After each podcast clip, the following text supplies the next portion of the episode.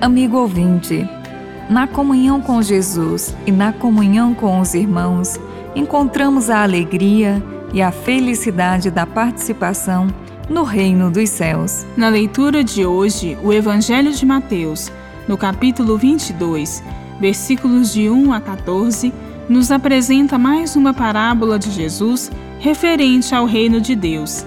Jesus encontra-se em Jerusalém, para onde se dirigiu após exercer seu ministério na Galileia.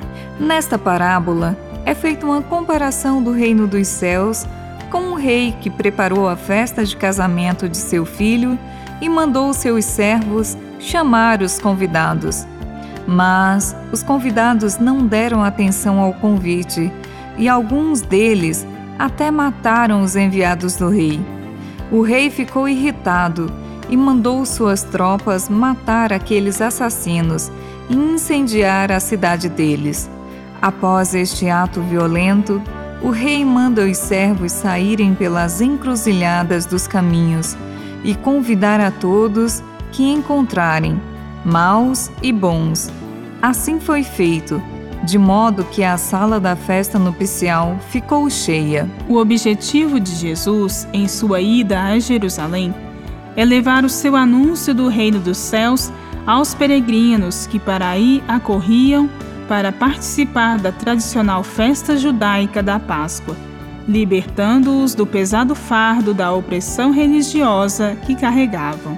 A imagem do rei simbolizando Deus já apareceu na parábola anterior, do rei que perdoou alguém que lhe devia muito e depois castigou porque este não perdoou alguém que lhe devia um pequeno valor. Pode-se perceber nesta parábola o estilo e a criação literária de Mateus, entremeados de violência e crueldade, como acontece com algumas outras parábolas suas. Lucas, no seu Evangelho, narra esta parábola em um estilo mais suave e harmonioso.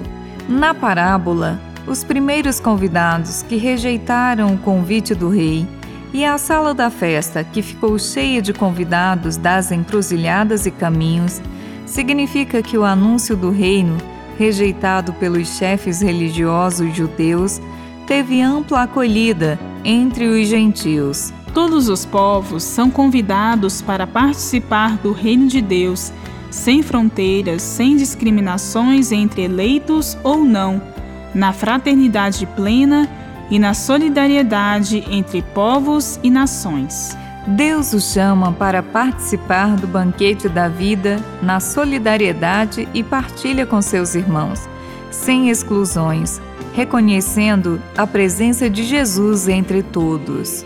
Bíblia, Deus com a gente. Produção de Paulinas Rádio. Texto de Irmã Solange Silva. Apresentação: Irmã Solange Silva e Irmã Bárbara Santana.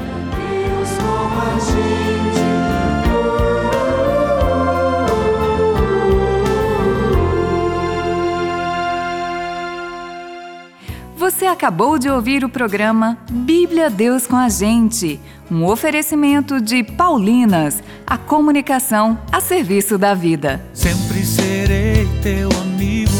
Que tipo de amigo você é? Um amigo do coração? Um amigo de fé? Amigo que manda mensagens positivas? Amigo que sempre dá aquele apoio? Um amigo para viagens inesquecíveis? Não importa o tipo de amigo, seja amigo na Paulinas serei o teu abrigo.